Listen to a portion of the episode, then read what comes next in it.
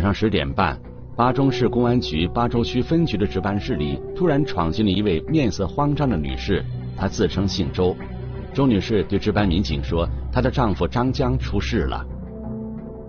他给我打电话，我那个看是他，我接到了，接到了，他就马上他的那个微信里头说，哦那个手机电话里头说，他我马上给他打五万块钱，当时我一下就懵了。周女士提到，丈夫张江是在一个小时前打来的电话。他们结婚这么多年，丈夫说话的口气从来没有这么强硬过，并且一次性要五万元钱，这让她感到非常奇怪。我当时我就马上一啊，声音多大的时候就吼，我说你疯子吗？那么晚上我在哪去给你找五万块钱？本来我我说我没没得钱，我在哪去给你找五万块钱？他说你我说你遇到啥子事了咯？你要跟我说了，你遇啥事了？你哪么的了？他家属因为平时一般家里不可能有那么大的开支，就问他为什么要这个钱？她老公就说你不用管，你先把钱转过来。周女士没想到，丈夫不仅不说要钱的原因，还匆匆挂断了电话。周女士赶紧回拨了过去，可一直未能接通。周女士紧接着又用微信给丈夫发去了信息。这一次，周女士的丈夫回复了，可内容却是让周女士不管用什么办法，十分钟之内一定要把五万元钱转过来，并且还特意强调不要报警。他这么说，我才不相信了。我以为他会就说出了啥子，或者碰车了，或者哪门事关键去跟人家碰到。事情的发展很快就超出了周女士的预判。丈夫张江的微信号随后又传来了一段语音，可周女士点开后听到的却是一个陌生男子的声音。冬之内转五万块钱到的微信，不转就给你老公收尸。公的话也给你老公收尸。听到这里，周女士和家人彻底慌了神儿。哦，当时我一下就坐坐起来嘛，然后他就我我们娃一下就反应过来，就说就意思可能是被绑架了。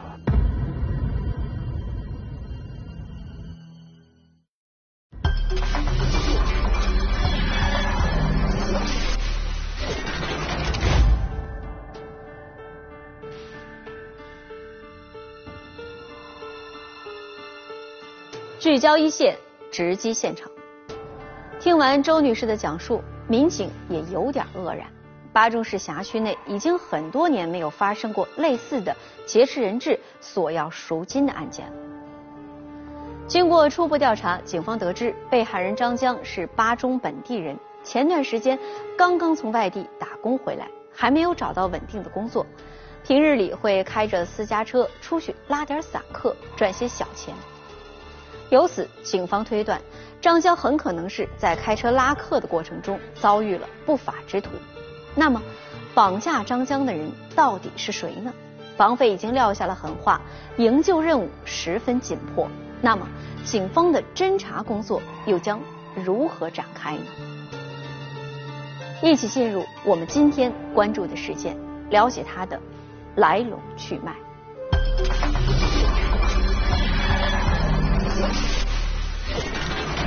气焰嚣张的绑匪，转五百块钱到的微信，不转就给你老公收尸。意料之外的结局，就发现受害人反人啰嗦，很紧张，处于一个极度紧张的状态。机关算尽，提心吊胆，他为何铤而走险？一念之间，一线栏目正在播出。接到绑匪发来的语音信息后，周女士首先想到的就是千方百计稳住对方的情绪，避免矛盾升级。但是绑匪的态度并没有软化，依然非常强硬。马上想办法，你你给我们时间，你那个太仓促，我我那天还想办法啊。三十九了，四十九，四十九，四十九不收到钱，看不着你老公了。我说的很重要，千万别报警啊！报警我只求财，不想见红。此时，周女士的内心早已慌乱如麻，但她还是强装镇定，在和绑匪进行周旋。找钱哈，我们得给找钱，我找钱，我我手机上一分钱都没得，我在哪去给找？我得给想办法，我得跟你联系。你你千万莫说动他啊！我要给你转钱，是因为我那个钱我还去给又要给你借，我又在要电话联系。所以当时我妈我说妈一直说拖延哈，说你说晚上了是吧？要找去银行啥子的，是吧慢得很。然后就跟他说，就说你等一下，等一下，我们现在已经在找了，你千万不要伤害他，是吧？在此期间，周女士不断跟绑匪提出要求，要确认丈夫张江的人身安全。王丽江，你跟他说，我去给他想办法，我在想办法哈。江，王丽江，你你你回答，你回答，快点回答。面对周女士接二连三的询问，绑匪显然很有经验，他从不提及自己身处的位置，更不让张江多说话。不过，在周女士再三的请求下，绑匪最终同意将转账时间宽限为二十分钟。转到我老婆手机高头的是绑匪把我老公的手机拿到去的。我老公因为当时是被他协议说的，他他他不能用手机的嘛。周女士又惊又怕，赶紧跟亲朋好友说明了情况，东拼西凑，很快凑齐了五万元的赎金。在绑匪规定的二十分钟时间里，周女士先后向丈夫张江的手机支付账户里转了三万元。周女士有意留了两万元在手中，试图借此拖住绑匪，然后择机报警。可是周女士怎么也没有想到。转完三万元后，绑匪突然没了音讯。已经转了三万元的嗯现金过去，并且那边已经接收了，相当于这个钱已经在受害人的微信上边，随时可以提走或者转走。绑匪会不会言而无信，拿到钱之后伤害张江？一种强烈的不祥预感涌上心头。周女士和家人商量之后，决定赶紧报警。所以当时我们勒索他五万块钱。我们考虑到一是不是这个受害人自己有债务纠纷，第二是不是在外边有打牌呀、呃借高利贷等情况。周女士告诉民警，丈夫常年在外打工，在巴中当地的社会交往并不复杂，平日里虽然偶尔会打打麻将，但都是和亲戚朋友在玩，没有听说丈夫在外面欠别人钱。由此，巴中警方推断，这应该就是一起单纯图财的绑架案。接受他的报案之后，我们立即调取了呃受害人的呃汽车通过路过境信息、卡口信息，呃以及视频监控。民警查询监控发现，案发当天下午，张江驾车从家里出来后，一直在市区兜兜转转，直到晚上八点零五分，有一名男子拦下了他的车。他们他们然后应该是在谈价格，他那里谈价格谈得很快。没没得两分钟。男子上车后，张江驾驶车辆去往了巴中市巴州区的东南方向。由于监控设施距离太远，加上天色黑暗，民警看不清嫌疑男子的容貌。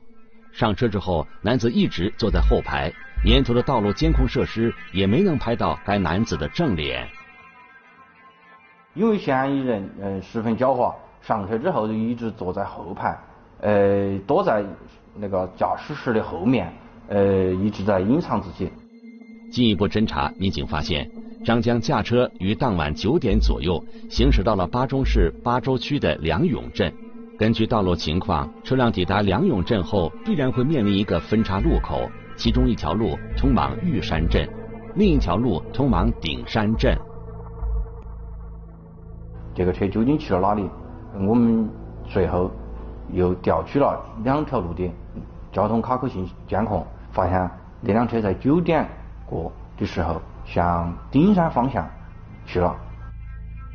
周女士将三万元钱转到丈夫张江手机支付账户里的时间，就在张江驾车去往顶山镇的途中。也就是说，车上搭载的那名男子很可能就是案件的嫌疑人。顶山镇相对比较偏僻，区域内道路情况复杂，沿途很多地方没有安装监控探头。一时之间，警方很难查清张江此时到底身在何处。人究竟在哪里？我们也不知道。车现在在什么地方？我们也不晓得。时间一分一秒的过去，张江生死未卜，这让所有人揪心不已。就在这时，张江的儿子突然告诉民警，他发现父亲的手机具备定位功能。就定到他那个顶山那方向的，那就过去给了那个那个关。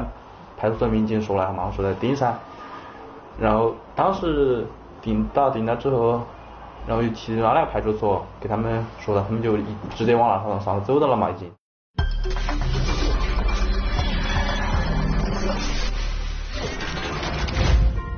手机定位信息显示张江目前的位置很可能在距离巴中市巴州区鼎山镇政府办公大楼大约八公里远的地方。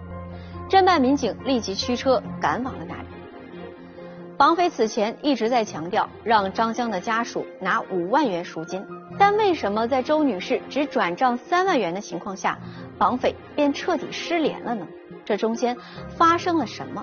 张江此刻是否安全？就在所有人万分担心的时候，巴中警方突然接到了一起声称遭遇抢劫的警情。那么，这一起新的警情和张江被绑架一案是否？有着某种关联呢？我们来听听本案涉及的相关各方声音，解开疑问，还原真相。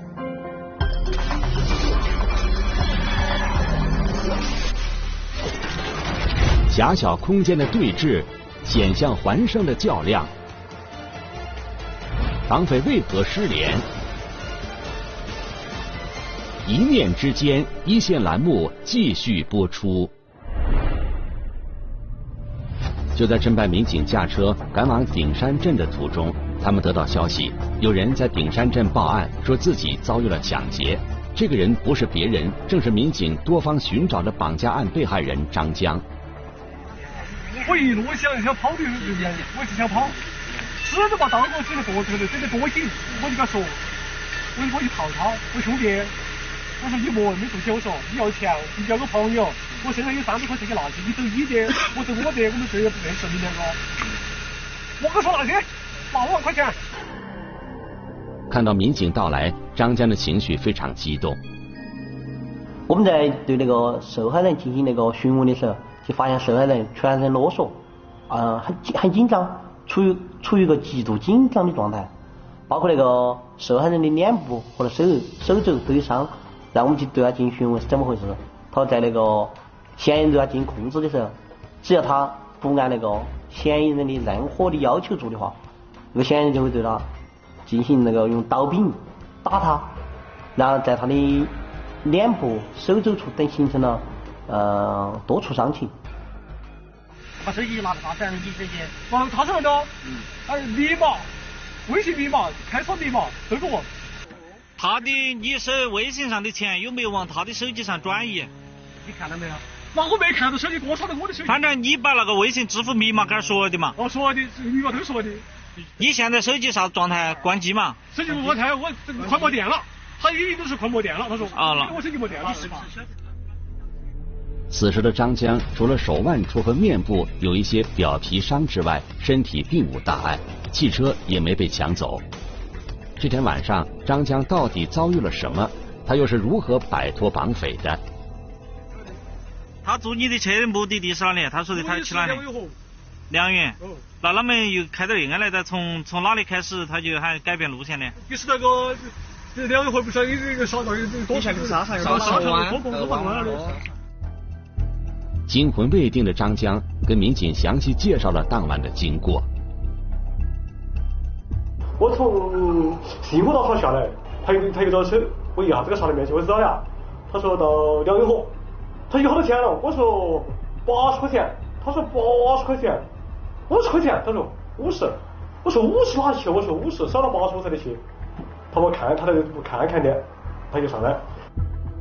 男子要去的地方属于郊区，距离市中心很远，但张江考虑到晚上车少、速度快，觉得这趟活还比较划算。就这样，男子上车后，两个人闲聊着家常出发了。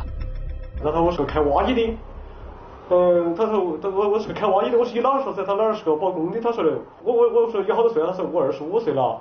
我说你娃儿好大呢？他说我娃儿两岁。张江和男子一路聊着，很快就到达了梁永镇。可没想到，此时男子却突然提出让张江把车辆开往顶山镇方向。从梁永镇去往顶山镇的路况不好。中途，男子说自己有些晕车，让张江把车辆停在了路边。当天晚上呢，受害人停到我我们现在所处的这个地方那个空坝子里面来。当那个受害人停车之后，嫌疑人就拿出提事先准备好的匕首，呃，抵住受害人的脖子，要求他威胁他把身上的钱拿出来。但是当时受害人情绪很紧张，很激动。张江告诉民警，该男子当时的作案手法显得非常老练。在这个地方呢，呃，嫌疑人嗯避免过往车辆发现呃车内的情况，还将受害人的座椅放平放平在车内，将受害人平放在车内，同时关闭车的发动机和灯光。眼见冰冷的尖刀架在了自己的脖子上，张江知道大事不好，他赶紧想办法缓和一下局面。可我心里面，我是你要钱嘛，好嘛，我是什么你要钱嘛，我说来来来，我剩三十多块钱，我给你下去。我说我我也我也不得报警，明天我们谁谁也是不认识，我就在诓他哈。他说是不行，哪要你那点的钱？他说你那点点钱，他说我是给要的，五万。张江刚刚从家里出来，随身不可能带这么多钱。他跟对方说了实情，男子随即提出了新要求。他手机拿来，我手机手机手机给给他给他过后，感觉他说给我打电话，呃，我只要钱，哦，我不我只要钱，我不想见红。他说。在此期间，男子一手拿刀抵住张江的脖子，一手用绳子把张江的手腕给捆住。几番逼迫下，张江不得不跟妻子打去了电话。电话那头，张江的妻子周女士不知实情，还以为丈夫在胡闹，痛骂了张江。听到这些，男子非常气愤，挂断了电话，然后拿着张江的手机，用张江的微信账号跟周女士进行了联系。冬子磊转五万块钱到你微信，不转就给你老公收尸。正是这段语音，让张江的家人彻底慌了神。发完催促转账的语音之后，为了避免因停车时间太长引起周围路人的注意，男子逼迫张江继续开车往顶山镇方向驶去。在这个过程中，还将那个嗯绳索绑在他身上，只能让他的手可以驾驶方驾驶那个方向盘，一直让他往前开，开到了顶山辖区。车辆行驶途中，为了缓解男子的急躁情绪，张江说，他一直试图劝导该男子放弃作案。不过，他的这些话并没有收到好的效果。呃，不准说话，不准把窗子摇起来。他我叫你放老实，放老实。我心里我说我不得呀，兄弟你放心了，我不得跑啊。你那好是哎呀，你那只要三万块钱，我一直狂打。车辆越走越偏僻，张江的手机此时不断收到妻子转来赎金的提示音。张江说，他感到越来越绝望。我就想找个机，哦，拖延时间嘛，我就找个机，我要跑了。我跟你说，他我给打了三万了，我听着下我心里没得美啊。我说，到了，三万块钱打的还差两万，就就转成五万了。我心里就来了半截心了。我说，给着他的钱打够到，我哈咋个跑？我我那个咋个整呢？我哈，我咋个逃脱呢？收到三万元钱后，男子让张江把车停下来，开始逼问张江手机的支付密码。在转账过程中，手机快没电了，那哈我心里也踏实点的。说没电，他他他他就关机，他自动就关机了。眼看张江的手机已经显示电量不足，男子打算赶紧把钱转到自己的账户里。就在男子埋头鼓捣手机的时候，张江发现机会来了，一辆轿车停在了前面。司机下车后，朝张江的车走了过来，像是要来问路。眼看机会难得，张江迅速拉开车门下了车。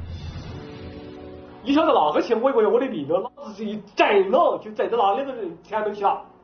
我是快些个抢劫啊！不不，那个快我是有抢劫我啊，快点！跟那两个女的以为是我是抢劫的啊，我说我不是抢劫的，我车上有个人抢劫我的。把那个人一看，才能一看，他说有个黑坨坨。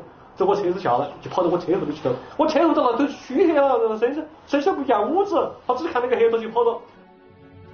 眼看张江逃脱了，男子拿着张江的手机迅速逃跑，其作案使用的工具大部分都没有来得及带走。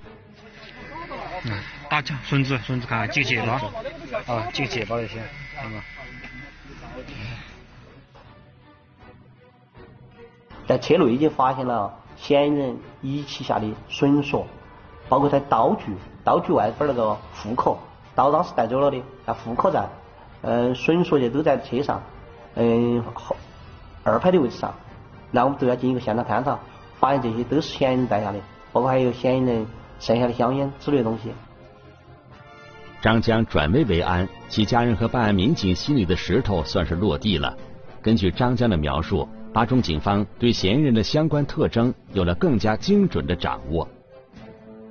受害人陈述的语气，在嫌疑人的车上的对话来看，呃，我们可以大概确定，嫌疑人对巴中到顶山的那条路非常熟悉，所以我们怀疑嫌疑人就是是顶山人。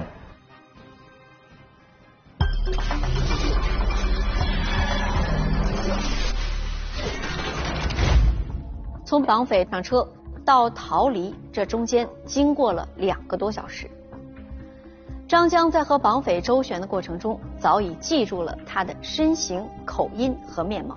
据张江描述，嫌疑人二十多岁，身高一米七左右，自称从小是被爷爷奶奶抚养长大的，已经结婚生子，是本地人。有了这些信息之后，民警觉得确定嫌疑人的身份并非难事。那么，嫌疑人逃离之后会藏到哪里？他为何要绑架张江呢？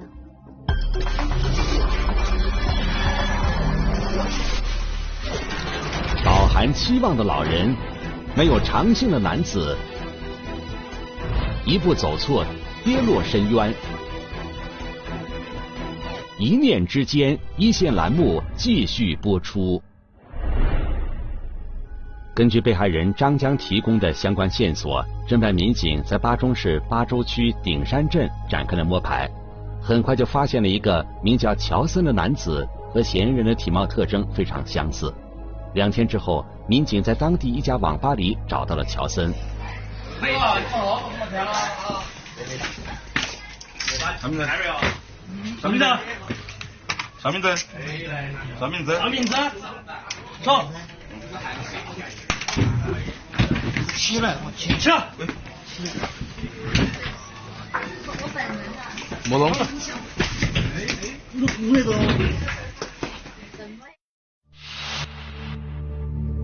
乔森时年二十五岁，落网之后，他很快就承认了案件事实。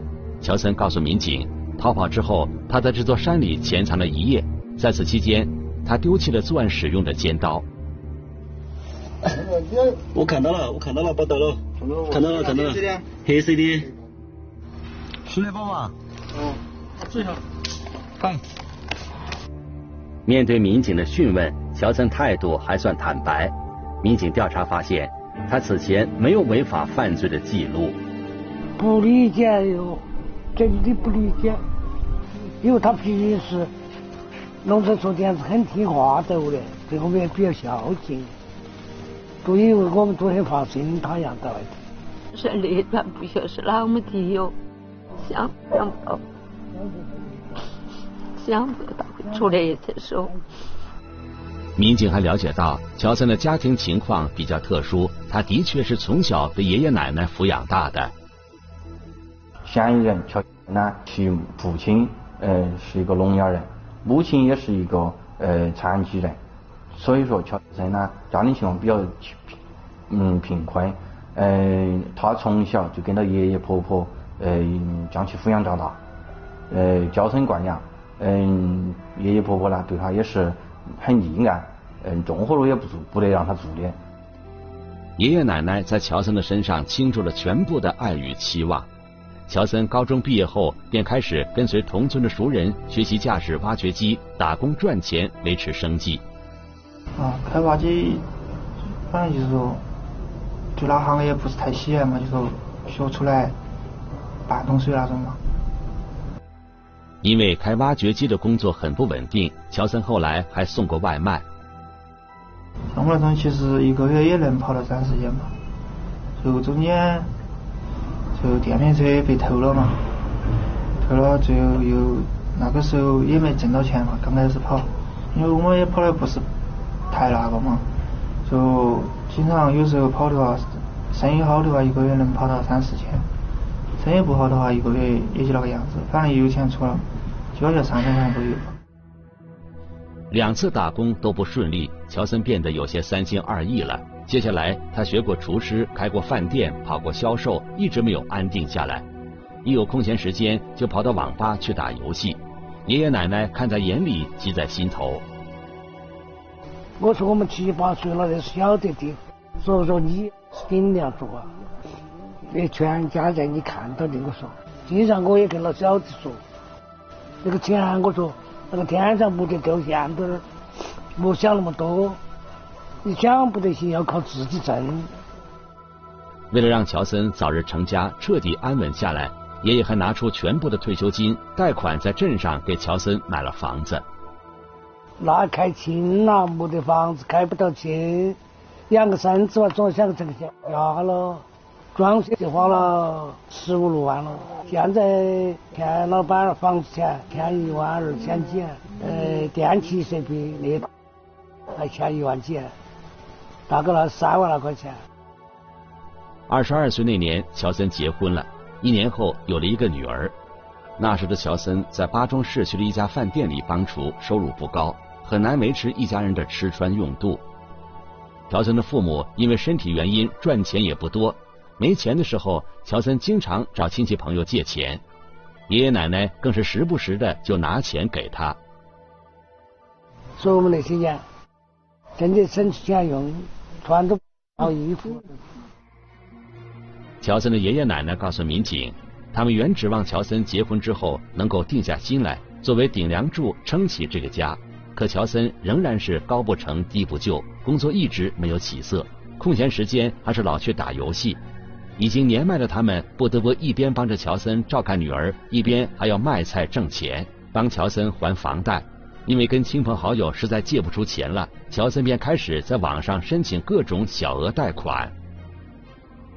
借了过后一直有时每个月也一直在还，但就是像就有时候上班进了一个店，就说有时候做不到半半个月，老老板儿说就装装修啊什么的就就不开了，就中间就导致有段时间就没上班嘛，就停下来就没还上嘛。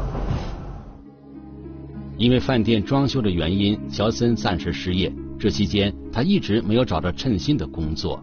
渐渐的，贷款开始还不上了。乔森不敢告诉家人。眼见催债电话一个接一个打来，怎样才能快速找钱填上窟窿呢？此时的乔森萌生了抢劫的念头。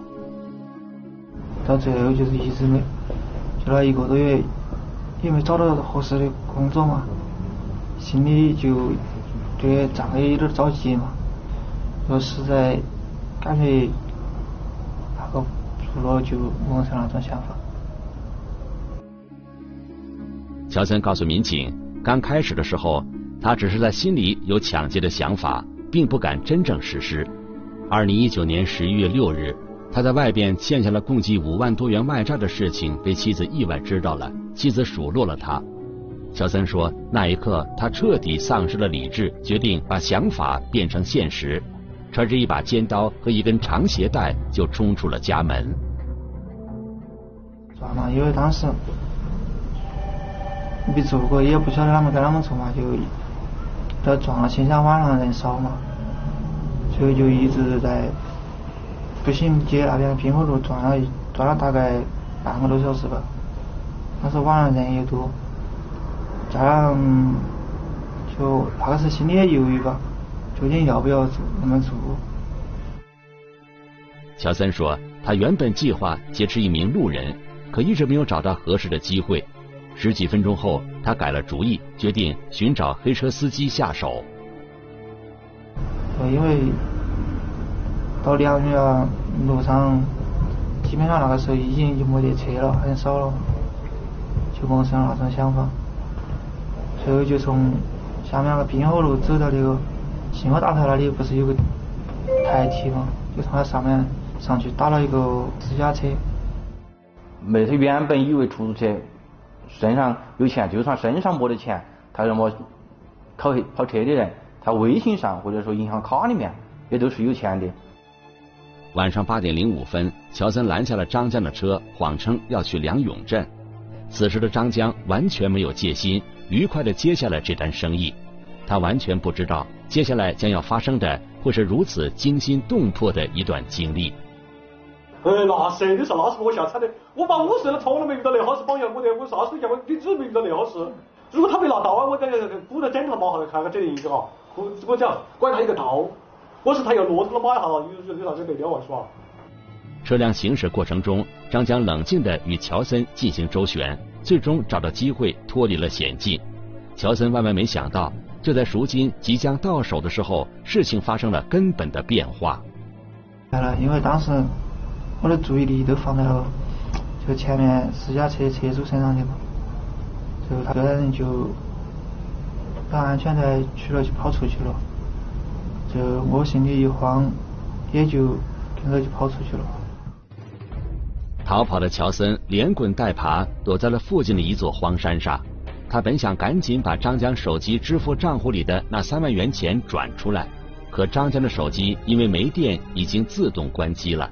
乔森只得在第二天冒险从山上下来，去镇上买了一根手机数据线。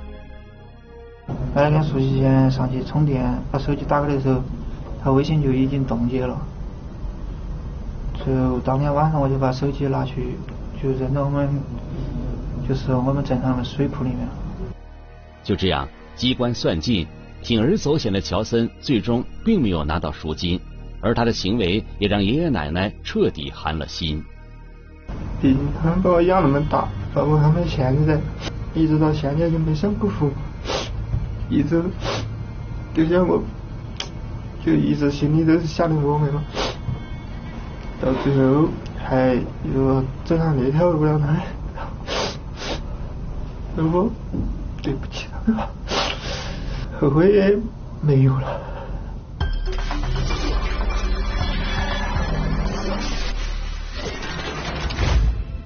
近日，巴中市巴州区人民法院对本案作出一审判决，被告人乔森犯抢劫罪，判处有期徒刑三年。犯绑架罪，判处有期徒刑十年，数罪并罚，决定执行有期徒刑十一年，并处罚金人民币三万元。本案中，被告人乔森的行为为什么既构成抢劫罪，又构成绑架罪呢？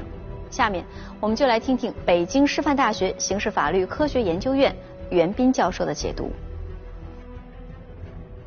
抢劫罪和绑架罪在刑法上它是两个独立的罪，其中抢劫罪就是使用暴力、胁迫等方法当场劫取他人的财物，而绑架罪是以勒索财物为目的啊绑架他人，或者是绑架他人作为人质的。如果他把被害人控制之后，以被害人作为人质向第三人要钱，那么这个就构成绑架罪。本案的这个乔某，他实际上是实施了两个行。他把被害人控制之后，先是向被害人张某本人劫取了财物，抢走了他的现金和他的手机。他这个抢劫财物的行为本身也就已经既遂了。后面又实施行为是向被害人张某的妻子索要财物，那么这个行为就是一个绑架行为。所以，乔某实际上就实施了两个犯罪行为，就是抢劫行为和绑架行为，分别构成抢劫罪和绑架罪。依照我国刑法的规定，应当进行数罪并罚。这个案件里面，虽然从财务上来讲，被告人乔某他实际获得的财物数额并不是很大。但是抢劫罪和绑架罪，它不仅仅是一个侵犯财产的犯罪，它更主要的还侵害到了被害人的人身权利，所以应该受到严厉的惩罚。乔森在长辈的溺爱下长大，遭遇挫折后没有及时检讨自身的原因，踏踏实实努力工作，而是对家人、对朋友产生了更深的依赖。在超越自己经济能力的情况下疯狂借贷，最终自己一错再错，付出了巨大的代价。